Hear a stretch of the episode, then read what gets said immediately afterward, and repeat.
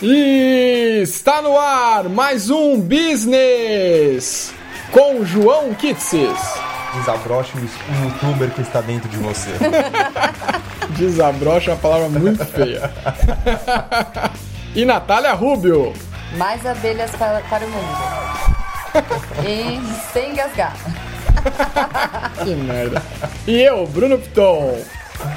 E o tema hoje é influencers ou digital influencers. Como, como se alimentam, por onde vivem, quem são, quanto custam. Logo após a vinheta, vai editor!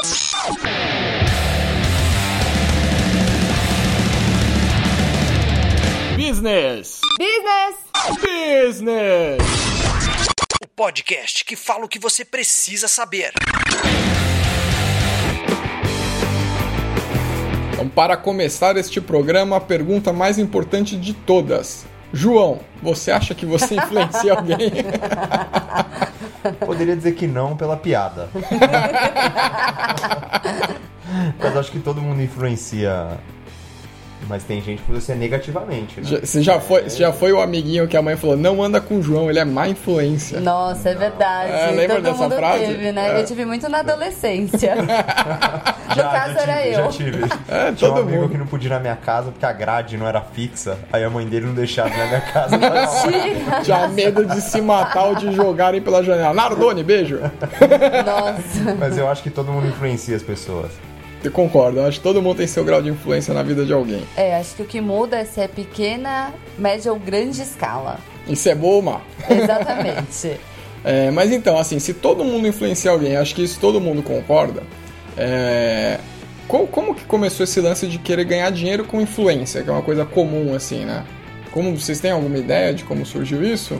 Então, é o seguinte, eu acho que a primeira pergunta que a gente tem que fazer é o seguinte, a primeira pergunta que a gente tem que fazer aqui é, a- é, quem usa influenciadores são as marcas. E normalmente, vai, Bruno, você, quando você vai consumir uma marca ou comprar um produto novo, como que você fazia para se informar dessa, dessa marca, desse produto? Quando? É isso que eu ia falar, Pós depende. Ou pré ou... O que é o advento É, o da advento. internet e da banda larga. Pós-internet, pós-internet. Pós internet, não, é, entrava no site provavelmente do que eu queria comprar, do produto e tal, e ia pesquisar, ia procurar sobre. Exatamente. Eu acho que é o seguinte, as marcas sempre quiseram dar recados, né? Então, nada melhor do que todas as marcas sabem que apesar delas falarem delas próprias, é sempre importante que outras pessoas falem em nome delas. Isso passa confiança. Credibilidade. né? Exatamente. Isso era muito feito na mídia tradicional com os famosos garotos propaganda. No adventure da internet, que acontece? Você vai lá e procura. E normalmente vinham buscas do Google. Só que começou os canais YouTube, Facebook, redes sociais. E aí, quando você iria consumir uma marca, você também perguntava nesses canais. E aí as pessoas te respondiam. Só que às vezes poderiam ser seus amigos ou pessoas famosas, certo? Só que você, Heli mortal, não teria acesso a essas pessoas. Já as marcas teriam. E elas viram que dentro da internet muita gente perguntava. Então, por que não colocar então essas pessoas que eram fortes também na internet? A gente não tá falando só do- dos artistas que estão em todas as mídias, mas pessoas que eram do mundo da internet para falar da sua marca. Aí é que começa essa história de influenciar. E Eu... eu, tenho uma dúvida. Que veio antes?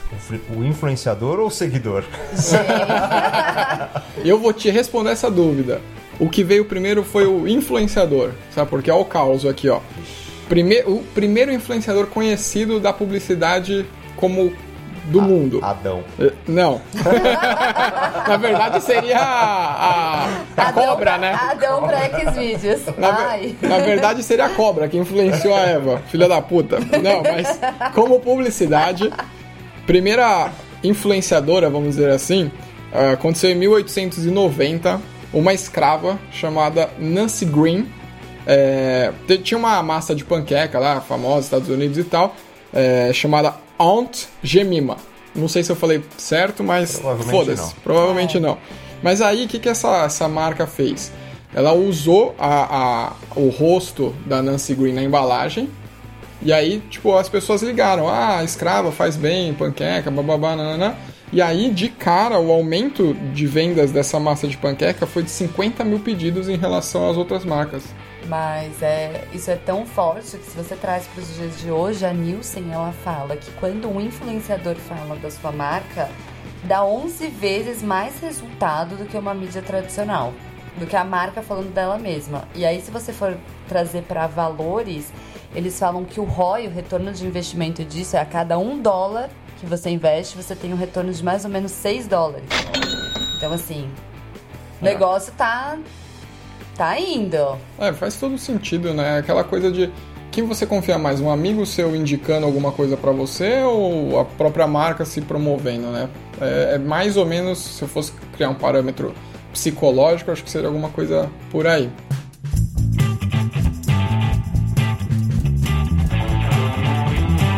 Mas beleza, e no mundo de hoje? Que hoje a gente tem é, uma competição muito grande nas mídias, né? Então, começou lá atrás com ser o influenciador era o cara da sua cidade, depois rádio, jornal, revista e aí na internet. E aí?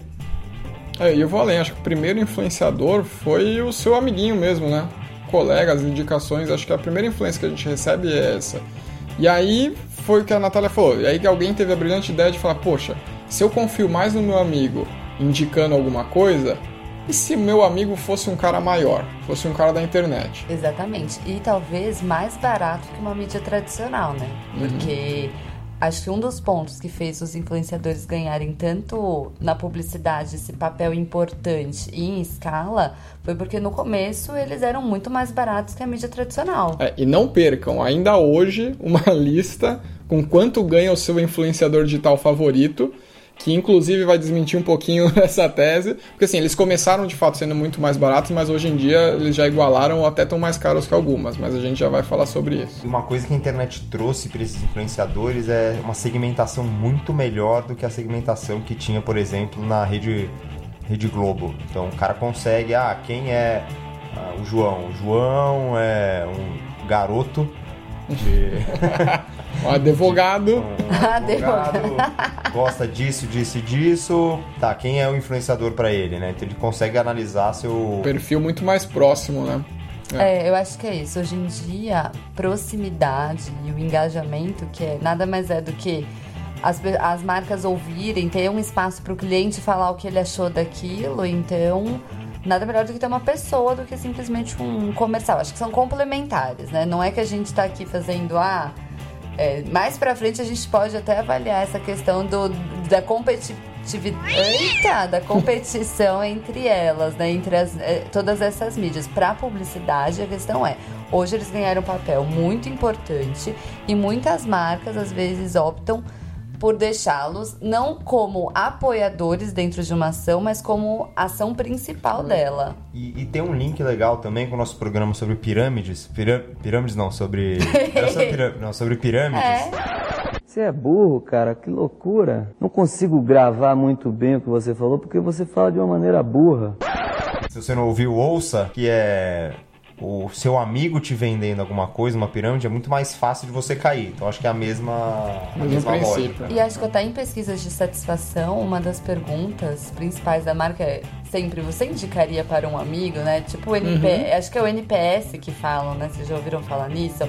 É como se fosse uma nota do quanto realmente pessoa a sua marca é indicada. Isso é, tá virando um É grande... famoso, você pediu a comida lá no iFood, no final, a última avaliação. pergunta você faz a avaliação, e a última pergunta da avaliação é: independente do restaurante que você escolher, é, você indicaria o iFood para pedir comida novamente para algum amigo, né? Nem do restaurante, mas é, é, mais ou menos por aí.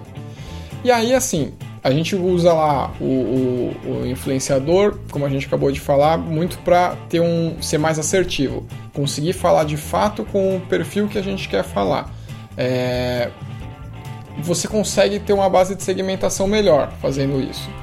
E aí eu tenho, vou trazer uma, uma dúvida aqui na, para vocês. Vocês acham que dentro de, de do, do, universo de publicidade e dos, dos digital influencers tem algum segmento que se dá melhor nesse, nesse, nesse mundo? Por exemplo, é mais eu sou um banco e eu quero usar um digital influencer. Eu tenho o, o mesmo alcance ou o mesmo propósito, consigo o mesmo resultado do que uma marca de, sei lá, fitness. O que, que vocês acham? Eu acho o seguinte. É, eu não sei falar se tem mais sucesso, mas a gente consegue claramente na rede social ver que marcas de um determinado segmento usam mais. Então, o mercado fitness, o mercado de cosmético, ele usa muito. Até porque as pessoas que estão nesse. Esses influenciadores, naturalmente, eles começaram a falar disso. Tudo começa, ah, vou criar um canal para falar de maquiagem. Depois, uma marca de maquiagem vai lá e me procura. Então, também teve esse caminho inverso, né? Teve o match do tema ali, né? Exatamente. Então, acho que assim, funciona assim para alguns segmentos, onde é mais fácil você tangibilizar alguma coisa. E é aquela velha história que a gente falava, né? Xuxa usa Niele. Niele Go- Não, é Niele- Monange. Monange. Exatamente. Então, assim, quando a gente começa a falar de publicidade nesses segmentos, eu acho que algumas coisas é mais fácil você falar. De comida, de alimentação, por quê? Você não tá no dia a dia da pessoa. Né? Então, é- acho que é mais fácil ela vender realmente uma imagem do que talvez marcas já mais fortes é, de outros segmentos, sei lá, empreende- empreendimento ou perfumes, não sei. Acho que fica, fica menos natural. Por isso que eu acho que alguns segmentos funcionam melhor. Eu acho que, minha opinião, é, acho que não tem a ver com naturalidade ou não. Eu acho que é o perfil hoje de quem consome mais a internet ou essas mídias sociais. Então, putz, o cara que é jovem, ele é, consome muito mais horas de internet na média do que, sei lá, minha mãe. É, e eu acho que as marcas procuram isso, porque eles sabem, então, pô, as, as primeiras marcas começaram a investir na internet. Então não ia ser, sei lá, um asilo. Provavelmente, Provavelmente não. ou fraldas geriátricas, provavelmente não. Se bem que quem compra fralda geriátrica é o filho, mas. É, os filhos, ou quem tá cuidando. Mas é, o raciocínio é aí, eu acho que essas marcas começaram a, tá- a ser pioneiras nisso, porque, putz, fitness, normalmente pessoas mais jovens. Cosmético, o cosmético tem um pouco, mas. é, Você ainda encontra um público grande ali nesse, nas mídias sociais, né? Mas eu, acho que dizer foram, é, mas eu acho que foram segmentos mais adequados para essas pessoas, essa grande base de usuários. Só que hoje essa base de idosos também está crescendo muito, né? E crianças também. Você vê muito produto para criança, galinha pintadinha, você vê cada Sim. é, produto gigantesco para essas crianças. Eu, eu, eu concordo com um ponto que a Natália falou, que é a questão do, do match, do, sei lá, do fit com, com o tema. Então, realmente, o que, que as pessoas sentem à vontade a falar, o que, o, o que as pessoas falam mais na, dentro dessas redes. A beleza, fitness, todo mundo gosta de tirar foto da comida, nanana. Então, eu acho que é um movimento natural as marcas destes segmentos, beleza, fitness, é, alimentício, é, serem os primeiros a anunciar. Então, beleza. Mas eu acho que esse é um movimento primário. Eu acho que com o tempo, é, e isso ainda é, assim, esse, esse mercado, apesar de estar bombando agora, ainda é um mercado muito jovem, né? Então acho que com o tempo, com a maturidade do mercado, a gente vai ver um pouco mais de segmentos que não estão normalmente ou que não estão hoje é, nesse lugar. E aí vou trazer uma outra pergunta, que é assim, beleza, então a gente tem um público segmentado e tem pessoas que falam desse público. É, que falam para, para esses esse públicos público. específicos. É, é, e aí, eu sou, eu sou a empresa justamente do, de um segmento que não é comum. Então, sei lá, eu sou uma empresa de fraldas geriátricas, como o João acabou de dizer. Vamos falar mais por cigarros. Pode ser, boa. Sou uma empresa de cigarros. É, Polêmico. polêmico. Já nem, nem, teoricamente, nem pode ter publicidade. Hein? Por favor. Então vamos lá, pegar esse exemplo. Sou empresa de cigarros. Falo lá com a Gabi Pugliese, que é blogueira fitness e tal. Não- obviamente, pou- pouco provável que isso vai acontecer, mas vamos usar esse exemplo só para ser extremo mesmo e ficar claro de entender. Então, vamos lá. Quis a Ga- Gabriela Pugliese. Primeiro que não tem fit, então ela provavelmente não aceitaria. Mas a gente sabe de alguns casos que a, a pessoa, o, o influenciador, ele cobra mais caro por não ser justamente um assunto que, que, que demete ali com ele. Vocês acham isso justo? Como vocês pensam disso? Vamos lá, João. Eu acho justo, eu acho que a gente vive num país de livre mercado, regra geral, exceto por algumas, alguns segmentos, mas acredito que esse não é um segmento tão específico para ficar fora do livre mercado. Então acho que cada um cobra o que quer e a empresa paga se quiser. Então ninguém tá obrigando a empresa a pagar é, 10 milhões de reais pra Gabriela Pugliese fumar um cigarro e a Gabriela Pugliese também não é obrigada. Então eu acho que nesse mercado a livre concorrência, a livre decisão entre as partes é o mais, é o mais justo. Eu acho o seguinte, é, ser livre é uma coisa, a questão é você como uma mídia, é, então, por exemplo, vamos lá, vamos comparar com uma, com uma TV Globo com uma rádio tradicional. Ele te cobra pela tua audiência, ele vai cobrar pela entrega que ele tem, e não se você é uma marca banco ou se você é uma marca farmácia e tudo mais. Eu acho que aí vem o ponto, você tem que cobrar pela tua entrega e, óbvio, sobre a tua imagem. Esses caras, eles lidam com imagem, seja eles no digital, que é o que a gente está focando aqui no programa, ou seja um influenciador que está em outro lugar, né? Ele pode estar, enfim, em outros meios. Só que assim, você ir lá e começar a cobrar. Poxa, então para banco eu cobro mais caro porque eu acho que os caras têm mais dinheiro. Ou eu acho que para farmácia, sei lá, é uma causa mais social. Eu acho isso um pouco, sei lá, é um feeling meio errado. Eu acho que assim, deixou de ser uma mídia meio do achismo. O influenciador, ele não é mais uma coisa do feeling dele. Ele tem uma certa personalidade, mas ele, querendo ou não, tem um portfólio, ele tem que ter algo estruturado. Então eu não concordo de chegar uma marca de cigarro, ai, ah, vou cobrar mais porque a marca de cigarro. Não. Qual que é a tua entrega para aquela marca de cigarro? Ah, então, ó, meu público não vai engajar muito. E a minha imagem vai ficar queimada porque eu não sou assim, entendeu? Então acho então, que esse, é, esse é o cuidado. Mas aí a marca de cigarro vai falar, ah, não quero por esse preço, ah, entre... o cara não tá enganando a marca de cigarro, fala, olha, eu faço isso, eu cobro um milhão pra fazer uma propaganda pra marca de cigarro. Ele não tá obrigando e não tá enganando a marca de cigarro. Vai da marca de cigarro querer olhar e falar, ah, beleza, vale um milhão ou não vale. Então por isso que eu acho que essas regras, o próprio mercado é, se adapta. Então ele não precisa efetivamente ter uma tabela de preço. Se comercialmente ele quiser ter uma tabela de preço, acho que é ok, mas a própria Globo, se não quiser fazer uma propaganda, ela não vai fazer. Exceto se for pro governo, que provavelmente aí ela é, ela é obrigada a tomar uma concessão. Mas se a Globo não quiser fazer uma propaganda porque ah, esse cara tem a ver com princípios, sei lá, contra, ou essa empresa tem princípios que vão ferem a, os princípios da Globo, ela pode falar não ou falar, tá bom, mas para ferir meus princípios eu quero 10 vezes mais. Então eu acho que tem que ser livre mesmo e se tem gente cobrando 10, 20, 30 milhões, ganhando muito dinheiro, eu acho que Parabéns. Eu queria, eu queria ser é, você. Eu contei, eu contei o caos pra vocês, né? Que a gente conversou, contei né? o caos. O caos. Já tinha de 60 anos. Conta o caos aí. Pega o violão e conta o caos.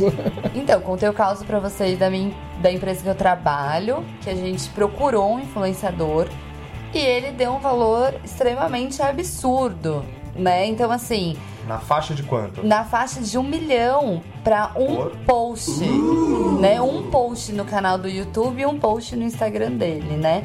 E assim, sem definir aquelas regras do tipo, olha, você vai ficar uma semana sem postar, uma semana sem sem divulgar outra marca. E aí, se a gente está falando de um perfil que era muito sincero, que começou a ganhar força na publicidade por conta da espontaneidade, por conta de estar tá mais próximo do público, não seria mais sincero ele falar? Porque assim, foi claramente, depois de uma conversa que tive, não, estava enganada depois que sentei aqui com, com, com esta mesa, ele não queria fazer. Então, assim, mas ninguém é idiota. Então, assim, eu acho que é complicado isso de valores. É uma coisa que eu iria muito mais no, tradição, no, no pacote tradicional. Acho que deveria sim ter regras. Não é um mercado regulamentado, não tem exatamente uma regulamentação sobre nada.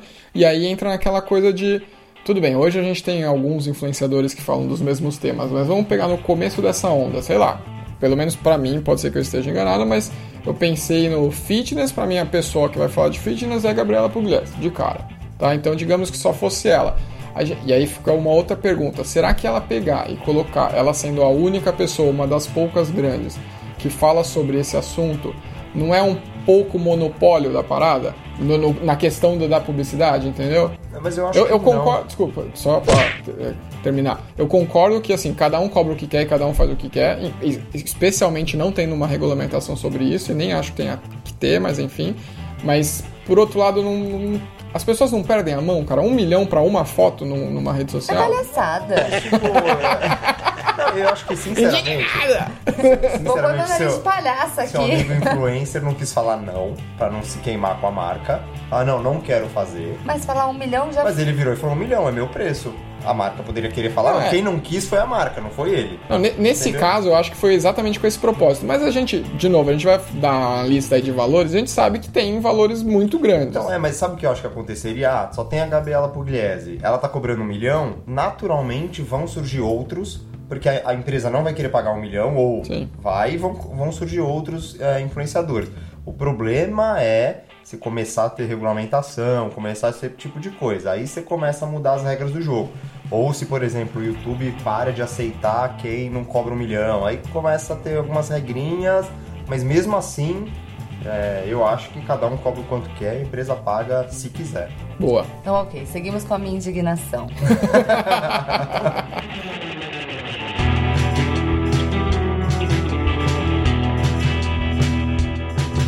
Então tá. É, então assim, se cada um faz o que quer, do jeito que quer, cada um lá, como que eu acho o meu influenciador?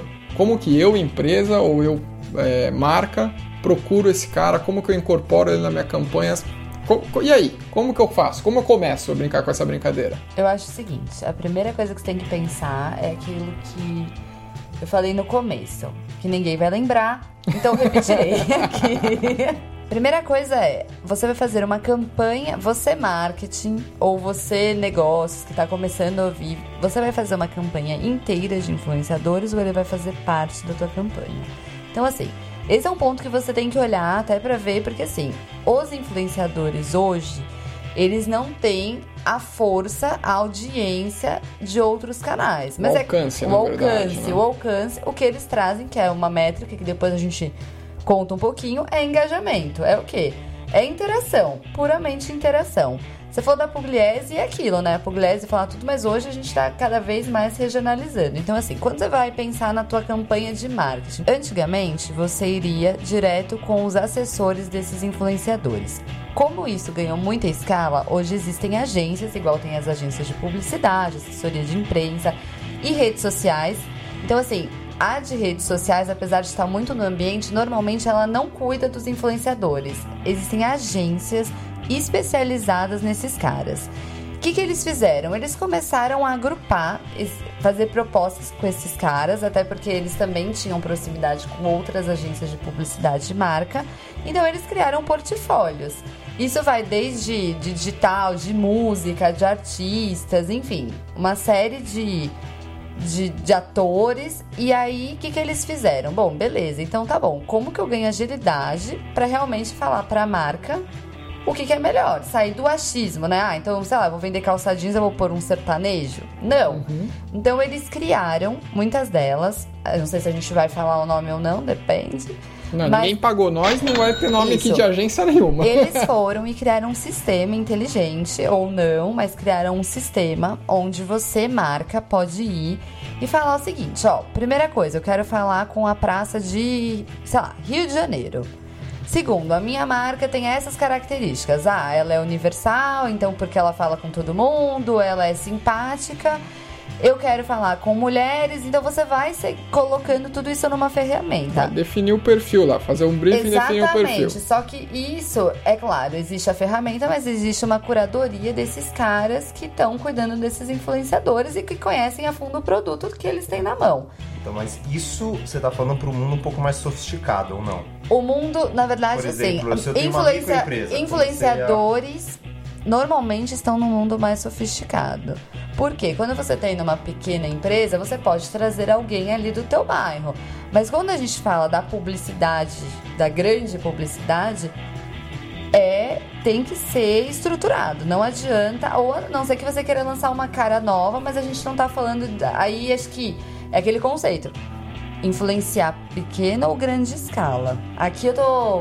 É, você tá falando de grande escala. Grande escala, tá? Porque Eu vejo muita marca, agora diminuiu bastante porque elas vão via agência, mas que davam só brinde pro cara. Tipo, ó, cara, te mandei um par de bota aí, eu sou da João Bota. E, cara, divulga aí. O cara vai lá e faz um post com essa marca, né? Isso te- acho que grandes influenciadores diminuíram isso, acho que estão querendo ganhar dinheiro, mas ainda você vê bastante coisa disso, né?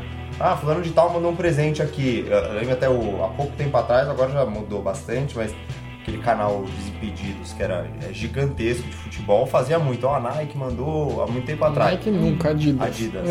É, só que agora eles querem dinheiro, né? Porque eles viram que viver de, é, de presente ninguém, ninguém sobrevive, né? É, eu acho que o ponto é, você pode pagar esses caras de diversas formas. A primeira é grana, a segunda é permuta, né? Então, ó, tá aqui. E a terceira que tá tem um novo modelo de negócio. Uma, da, uma dessas agências de influenciadores está instigando bastante isso. Que é você pagar o cara em experiências. Então você dá um curso. é, então você dá um curso que ele tá afim de fazer, você dá uma viagem. Então, assim, a questão é, esses caras vão. Hoje em dia, ah, porra, eu adoro essa marca, eu vou usar. Cara, Vou, vou pensar na piada. Eu vou na padaria comprar um pão. e aí, na hora de pagar, eu falo, vou te dar a experiência de não receber. Falou. Valeu. Vou te... Hoje a experiência. Vou contar uma piada aqui para o seu público. É uma cagada, só que assim, acontece. Não, não, tudo Quando bem. a Se a gente- gente pega um é. caso tipo o Cossielo ganhou o casamento e a viagem pra, sei lá, eu pra Cancún pelo submarino. Aí beleza, é válido, é uma experiência bacana, né? É, mas É. de pequenos influenciadores que eu conheço, é, a maior parte que eu já conversei acaba ganhando muito é, comodato, né? Ganha muito, muito É. presente, muito não sei E o que aí- e pouco dinheiro.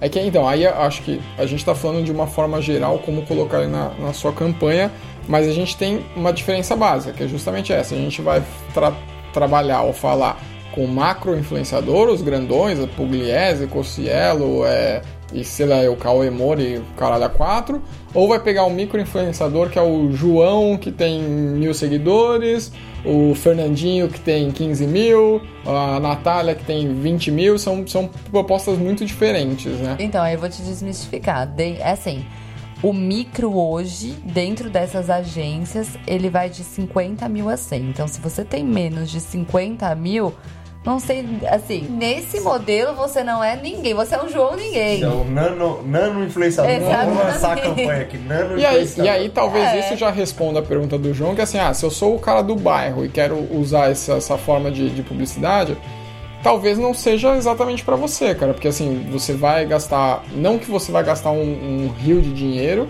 como seria, por exemplo, anunciar na Globo, mas tem que ter em mente que não é, tipo, mil reais, né? Então a gente já, acho que a gente já vai falar de valor daqui a pouco, mas é, de repente, cara, não é o negócio pra você inicialmente, é só quando você tiver um pouquinho mais de corpo, quando for uma empresa um pouquinho mais, maior. Mas qual que é a vantagem e desvantagem comparativo entre macro e micro? Então vamos falar após os comerciais. Vinheta, editor, vai!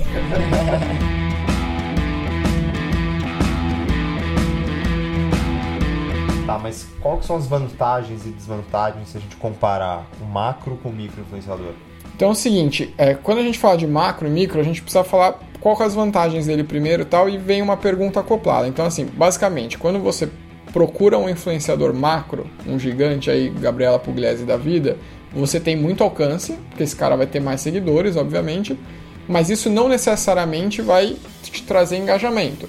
É aquele caso assim que provavelmente alguém já viu, e eu não tô falando da Gabriela Pugliese especificamente, mas o cara tem, sei lá, 5 milhões de seguidores, mas cada foto dele tem 10 mil curtidas.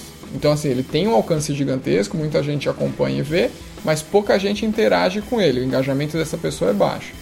Por outro lado, no micro-influenciador, você vai ter um alcance muito reduzido em relação ao gigante, você vai ter lá 50 mil, 100 mil é, de alcance, mas você vai ter um engajamento mais forte provavelmente, porque normalmente, como essa pessoa fala mais próxima com o público final dela, mais pessoas interagem, é isso que a gente vê no mercado, certo? Eu acho que um ponto que você tem que pensar de vantagem e desvantagem é o seguinte: é o massacre que os grandes têm, porque todo mundo quer quem tá em alta. Só que assim, você olha influenciadores que, cara, dependendo, se você não estabelece uma boa premissa com esse cara, meu, hoje ele tá vendendo celular, amanhã ele tá vendendo orelhão. Sim, esse é um ponto. Entendeu? Então, assim, o micro, além de você conseguir uma entrega melhor de mídia, porque querendo ou não, ele tá no começo, então você vai ter frequência, um valor melhor e você vai ter uma certa proximidade desse cara. Tá mais limpo na, na timeline dele, né? Porque é um dos pontos que toda, todo mundo olha do- dos macros, né? Beleza, é alcance. Então, às vezes, você quer pulverizar algo E ele é um apoiador da sua campanha de mídia. Agora, realmente, quando você quer segmentar ainda mais por região, eu tava vendo esses dias, a gente tava planejando uma campanha, tava falando, a gente optou pelos micros e foram dois itens básicos. A entrega versus o valor e segundo, que o engajamento de- dessa galera ela é muito forte, porque assim, os 30 mil que ele tem, os 50 mil que ele tem, os 50 mil falam com ele. E ele consegue dar atenção pros Exatamente, 50 mil Exatamente. também, né? Só que o problema desses micros é o seguinte, cara. Os grandes, eles têm uma certa assessoria de imagem por trás. Os micros, cara, às vezes você tá falando com. Eu não tô... Vou dar um exemplo que era o Jobis de Fortaleza. Jobis de Fortaleza, ele é um cara que ele gosta de pousar de sunga em pontos turísticos da cidade. Mas a galera curte pra cacete. Só que assim, cadê você como uma marca de sunga? Ok, mas quando você fala de outras marcas, a gente tá falando de, sei lá, de pulverização de segmento, até pra ele atrair mais compradores, pra ele, é muito complicado. Então, assim, os briefings têm que estar muito claro do que você quer passar, mas hoje em dia eu ainda acho que os micro-influenciadores vão trazer, em termos de imagem, melhora pra você e vendas também. É, eu acho que não tem melhor ou pior, pelo menos na minha visão leiga aqui. Sou advogado, como eu acho que tem vantagem e vantagem de cada um. Eu acho que assim, o engajamento fala muito mais do que a quantidade de seguidores. Só que não necessariamente sempre a Gabriela Pugliese tem menos engajamento que um cara um pouco menor. Ela pode ter, ela especificamente tem muito engajamento. Você pegar tipo aquele- Proporção, né, talvez. na proporção, por exemplo, aqueles caras, o pessoal do Jovem Nerd, os caras são gigantes e tem um engajamento absurdo, mais do que é, quase todos os micro-influenciadores. Então, não necessariamente o engajamento está só no pequeno. Eu acho que quais são as vantagens e desvantagens? Proporcionalmente, o, o grande é muito caro, vai divulgar, fazer muita propaganda, só que você tem, acho que essa parte da assessoria é fundamental. Sim, é que sai na mídia, a gente vê os grandes errando, porque você não vai ficar divulgando os pequenos. Mas o controle do conteúdo no grande é muito maior. Sim, então, por sim. exemplo, putz, é, aquele exemplo do Júlio Cossielo, que ele fez uma piada lá com um cara que. O cara da França com com o cara da França, Mbappé, dele. não era? Mbappé. Era. Isso. Mbappé, que era é, uma piada infeliz lá, de, Uhum. né, nem lembro mais o que, que era. Putz, você ter sua marca envolvida, imagine você publicou um post antes disso, a sua marca lá. Só que a probabilidade disso acontecer num grande é menor que no pequeno, tá? E também é, em relação aos garotos propaganda. Por quê? O influenciador, as marcas têm a premissa que elas têm que dar liberdade para esse cara conversar com o público dele. Então elas tendem a ser mais flexíveis para esses caras falarem. Quando a gente falava do garoto propaganda, sei lá, Casas Bahia, Zezé de Camargo na, na loja Marabras, o cara tem um script formal. É aquilo, ó, você tá aqui com o texto, decora e fala. E quando você vai para pro influenciador independente agora de macro micro, uma da, da- do que todo mundo das marcas fala é assim, você tem que deixar o cara com liberdade. Então, assim, ó, não adianta você só dar o texto para ele, que se parecer falso, ninguém vai comprar.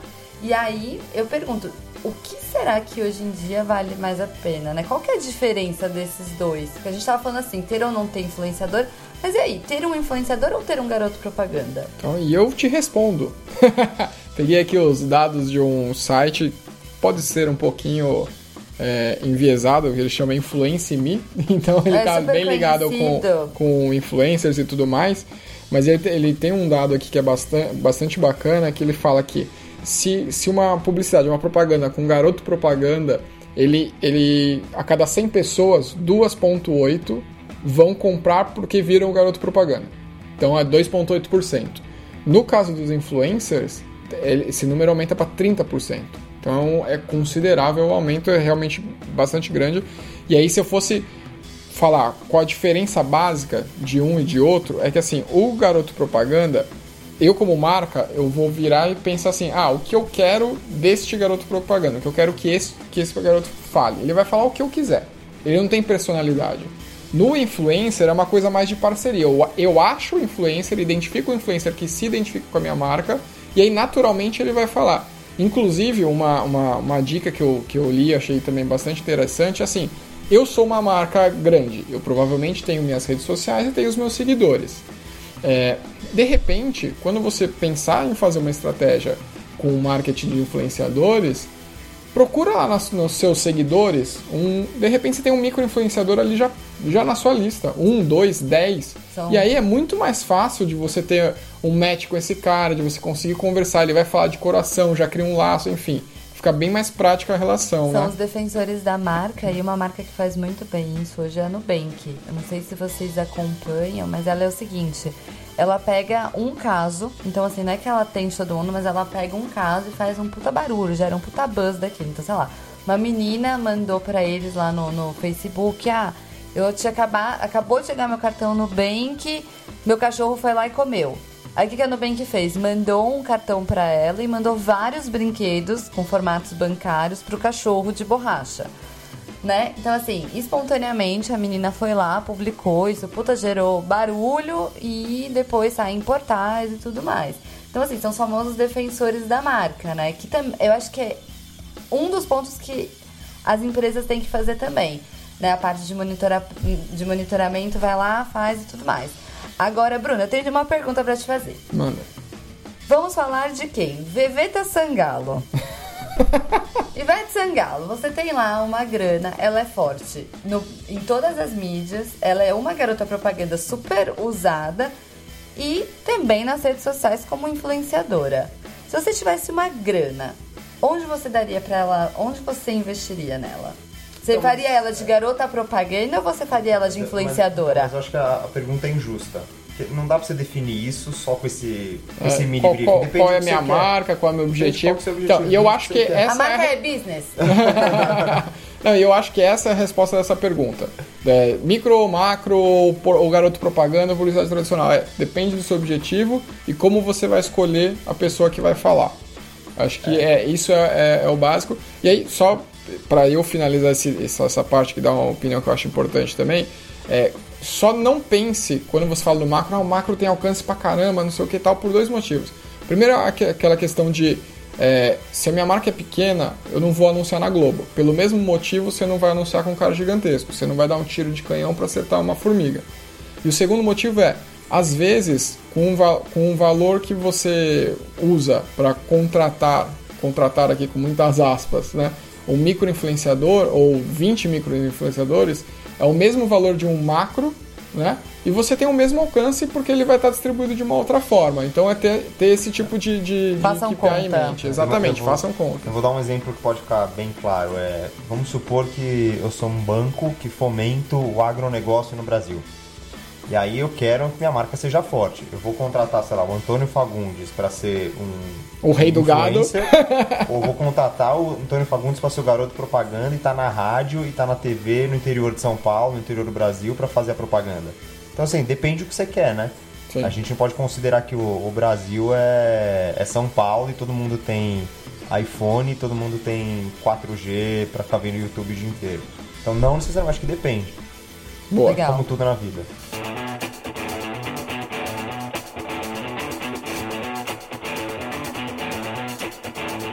Pensando no futuro é, dessas mídias sociais, alguns dados que é, alguma consultoria também um pouco, talvez um pouco tendenciosa, não sendo leviano, mas é, como tem pouca companhia aberta ainda nesse setor, não são fontes gratuitas, não são tão fáceis assim, mas é, o mercado brasileiro é de 103 milhões de usuários hoje ativos Usuários em redes sociais. em né? redes sociais.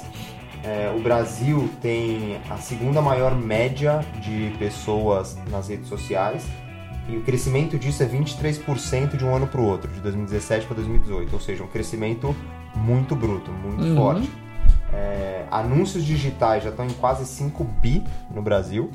Ó, valor, hein? É, e um dado muito interessante é o brasileiro passa em média 3.3 horas nas mídias sociais contra 2.4 horas na televisão, na mídia tradicional.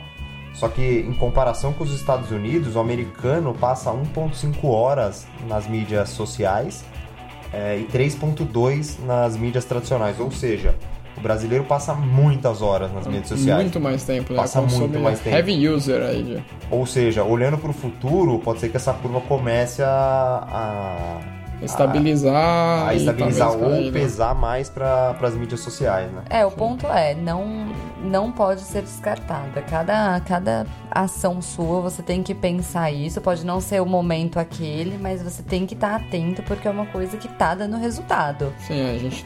Então, beleza, o mercado é grande, todo mundo sabe, tem dinheiro, babá. Até porque se não fosse, a gente não estaria falando aqui. Estaríamos falando o quê? De abelhas. Abelhas e sua importância no mundo. Exato. Mas como mensurar se uma ação com digital influencer deu certo ou dará certo? Quais são os KPIs? Quais são os, os- os- os- as coisas que apontam pra gente se vai funcionar ou não, ou se funcionou ou não? Primeiro, ele não fazer merda. Isso tem impacto. É. Não, tudo Bizarro, bem, a né? gente já vai falar sobre isso. Segura esse tema, sem spoiler, e agora os KPIs normais. Primeiro ponto é o seguinte, cara. Se for um produto de vendas, então, assim, naturalmente é você dar um código pra esse cara. Então, ó, eu sou o João aqui do business. É, então, se você for lá escutar o podcast e colocar o código colmeia, não sei o quê, aí é uma forma de mensurar. Então, Ou assim, dar um link específico que vai Exatamente, através do esses fulano, caras né? precisam e é o que você vê muito. Outra coisa é o seguinte, é, o quanto que aquele cara então teve de alcance e versus o quanto você investiu nele. Então, basicamente, é você ver, ah, o cara me deu um milhão, mas eu investi um milhão nele. Então, É, o é que- teu custo ali foi, sei lá, um real. Não sei fazer conta, mas vamos lá, um real. Com um real numa mídia tradicional, eu conseguiria qual entrega, entendeu? É inevitável, eu sei que a gente tá falando coisas diferentes, mas tem que. É cálculo. Tipo assim, ó, com um real na mídia TV, eu tenho, sei lá, 20 milhões de, de espectadores. Com um real lá, eu tive mil pessoas vendo.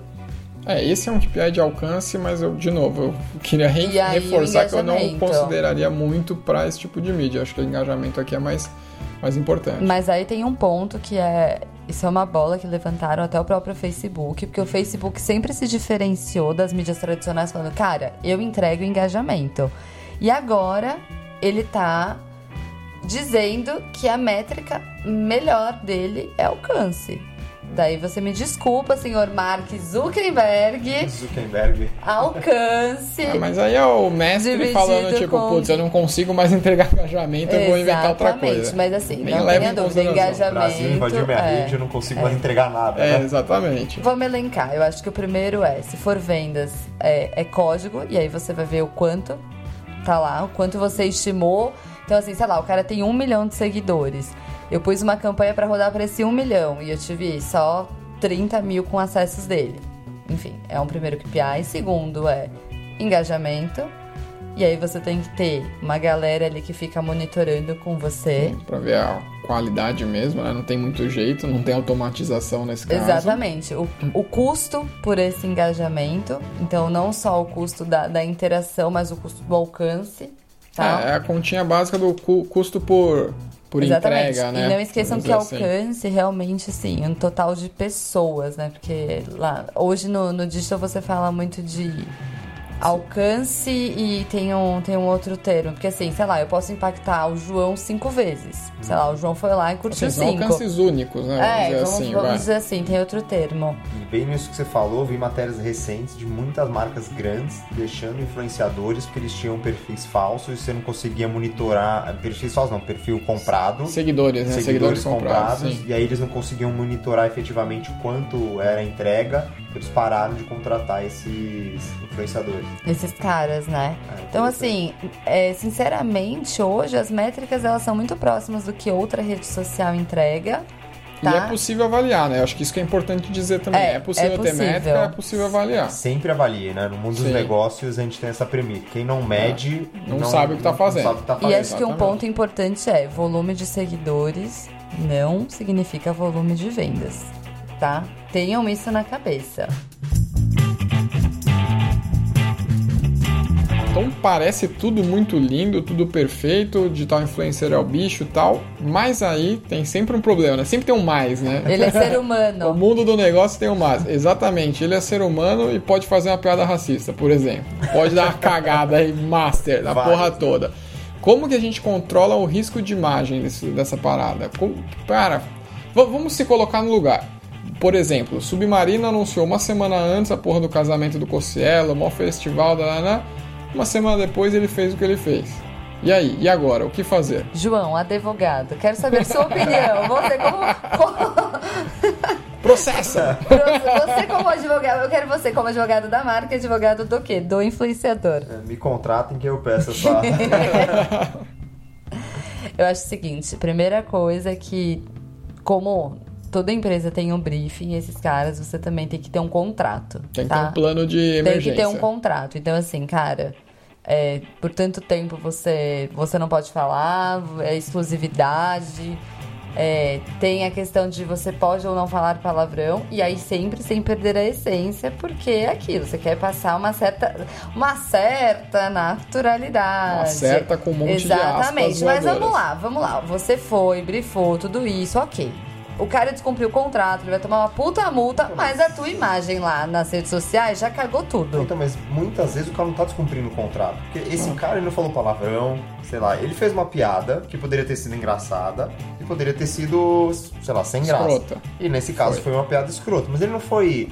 Você vê que ele não teve o intuito de falar, não, aquele ele é negro e por isso ele é, ou igual o outro do Jacaré Benguela, que falou É. do filho Do do, filho do Will Smith, Smith. que parecia um, Mendigo. um flanelinha. Flanelinha, exato. Ele não teve o intuito de xingar o cara, o cara tava mal vestido. Só que ele perdeu o contrato. Então não necessariamente tá é, no ponto é, contratual aí. E sim, ele não teve um.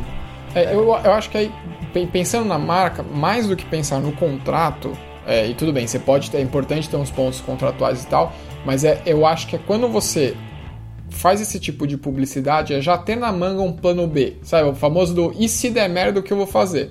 Já ter isso pronto. E assim, só para deixar claro, no caso do Cossielo, todas as marcas que, que patrocinavam ele ou tiveram algum patrocínio recente falaram que desabonavam lá o que ele fez, que acharam uma piada racista escrota e tal. Quem ainda patrocinava retirou o patrocínio e tal. E aí vou reformular a pergunta, então vocês acham que é isso que tem que fazer? Retira o mas patrocínio? A sua não, marca isso não é. mas acho que isso não é uma novidade pro mundo da. pro mundo Do da comunicação. Porque assim, ah, vamos pegar, sei lá, um exemplo. Não estou falando mal, só estou dando um exemplo. o Fábio Assunção fazer propaganda na Nextel. Putz, será que hoje a Nextel contrataria de novo o Fábio Assunção? Mas ele ficou marcado. Sim. Provavelmente não. Uhum. Será que a Submarino contrataria de novo você? Então isso não acho que não é uma novidade para essas grandes empresas. verdade. Gestão de crise é difícil para todo mundo e é sempre vou É sempre ser delicado. radical, não vou ser. É, e eu não, eu não julgo a empresa que sai do que fala, ó, agora eu não quero mais. Cara, eu acho que se for uma coisa diretamente com ela, do tipo, sei lá, vamos lá, o cara tá fazendo uma propaganda de cartão de crédito, depois fala, nossa, meu cartão de crédito foi uma merda, sei lá.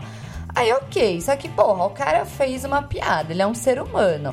Você contrata influenciadores porque você quer estar próximo de ser humanos. E aí, na primeira cagada dele, que não tem nada a ver com a tua marca, eu acho que a marca faz muito mais isso por uma pressão social do que em si pela por, pelo que ela acredita. Porque, cara, ele, beleza, ele foi o cara lá, fez uma piada. Todo mundo faz piadas. Por que, que você vai tirar. Vendas. Você não quer expor sua É. marca a isso. Eu acho que a Concordo, empresa não é obrigada a expor a marca a isso, entendeu? É, Você eu tá a- muito coxinho. Você tá Não, muito... mas eu, mas eu concordo também. Eu acho que assim, do mesmo jeito que você contratou o cara buscando um objetivo, no momento em que esse objetivo não vai ser mais alcançado de forma óbvia, né? é, você tem o direito de, ah, beleza, então não funciona mais pra mim. Do mesmo jeito que você contrata, você deixa, ou vamos dizer, entre aspas, a gente tá usando bastante aspas, mas você demite o cara. Tá, mas eu vou fazer um paralelo. Você tem um funcionário, João, João é gestor. Tem um funcionário, o cara fez uma cagada. Beleza, ele passa a não te entregar mais. Você tem a opção de demitir o cara ou de tentar resgatá-lo, de tentar fazer alguma coisa que converte. O que, que você faz? Depende da cagada. É, cada caso assim, é um caso. não tem como eu falar. Depende da cagada. E outra, quando você tá falando de um funcionário, você tá, é, ele é um pouco mais próximo da empresa do que o influenciador. Então, assim, ele faz parte ali do, do negócio e expõe um pouco menos. Mas se um funcionário foi lá e. Vamos pegar aquele caso dos caras da, é, da Copa do Mundo que fizeram aquele vídeo com a russa, ela falar. Tia uma- Revis Rosa. É, o- fala- ela fala umas putarias. A TAM resolveu mandar embora. O cara não era influenciador, o cara não era. É, Então. não fazia nada, mas ele representou a TAM ali e saiu. Social. Sim, Então, então, mas, mas esse tá momento é importante. É, a, a- a gente tá vivendo uma, hoje numa sociedade que faz pressão por esse tipo de coisa. E eu, como marca, não quero me, me expor a esse tipo de coisa. Eu prefiro não comprar uma briga pelo Cossielo ou pelo cara, pelo meu funcionário da TAM e, e, e seguir não é assim. nem comprar uma briga. Eu acho que assim, a marca tá levando em primeiro é, lugar, e é o que ela tem que levar, os valores dela. Exatamente. Isso fere muito os valores da marca? Cara, não dá. Então eu vou dar um exemplo. Um funcionário é, da empresa que eu trabalho saiu na mídia dele roubando.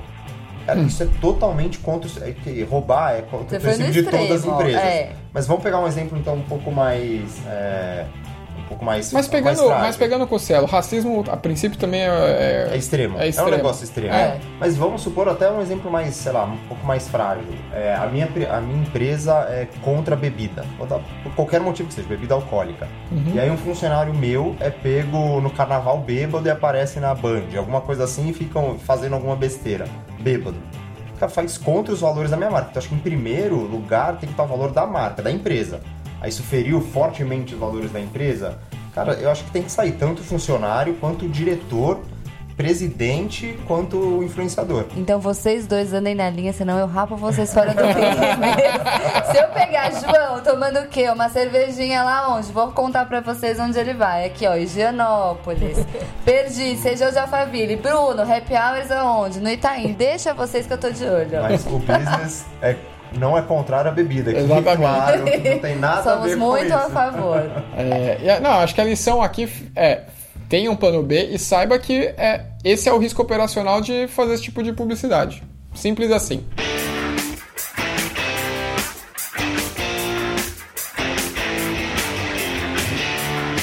E agora você, anunciante milionário, precisa decidir aonde pôr o dinheiro. Business vai te ajudar. Vamos lá. A gente tem aqui a lista da- das pessoas que mais ganham dinheiro, os digital influencers que mais ganharam dinheiro aí no, no último ano. E a fonte é uma empresa britânica chamada Hopper HQ. Parece, HQ. parece o nome da filha do David Beckham. É, deve ser. É, e aí nessa lista, o primeiro lugar é da Kylie Jenner, que é uma das Kardashians aí.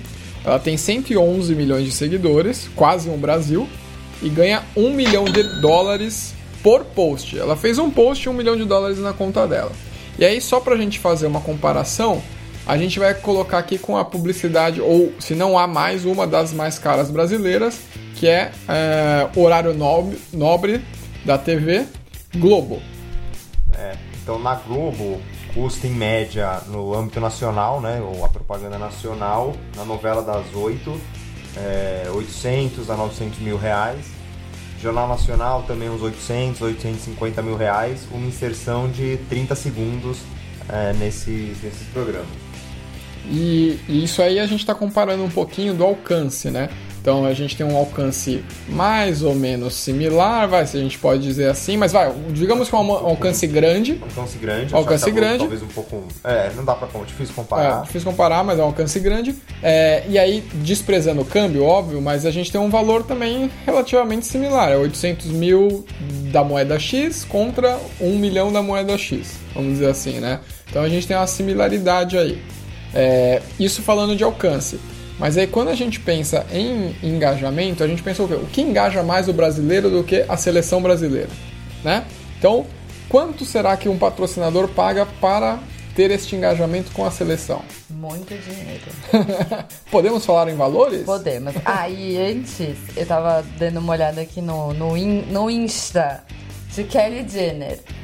É, pra você ter ideia, aí ela posta, a última, eu tava tentando ver qual que é a última marca que ela fez e, tipo, sempre ela faz marca, tipo, ela fez uma marca de cosméticos dos Estados Unidos, mas na sequência ela postou vários, tipo, fez vários posts da, da marca própria dela de cosméticos. Aí faltou um contratinho de exclusividade. Exatamente, então tá aí um ponto. Então vamos lá, sem enrolação, Natália. Eu quero saber valores. Quanto que eu tiro do meu bolso para patrocinar a Celessa Canarinha Pistola? É dinheiro que você quer, Bruno? É isso que eu ouvi? Vai. 115 milhões de reais. Então, 115 milhões de reais. que são números aproximados do que foram Exatamente. Isso. O que a Geralmente São internet, números oficiais. o que a internet especulou. Nos provém. Então, 115 milhões de reais. Aí já fica um valor um tanto agressivo, né? É, mas aí a gente tá falando do maior evento esportivo do mundo, a gente tá falando.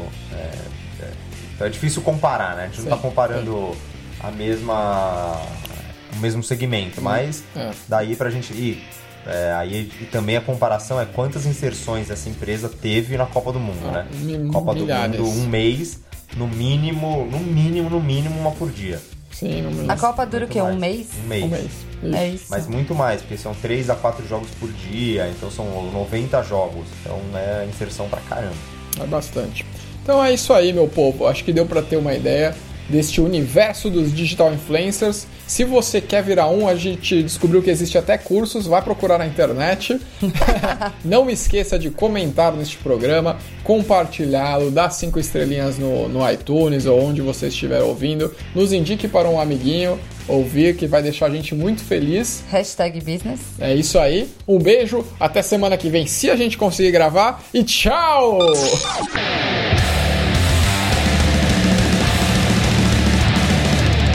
Business! Business! Business! O podcast que fala o que você precisa saber.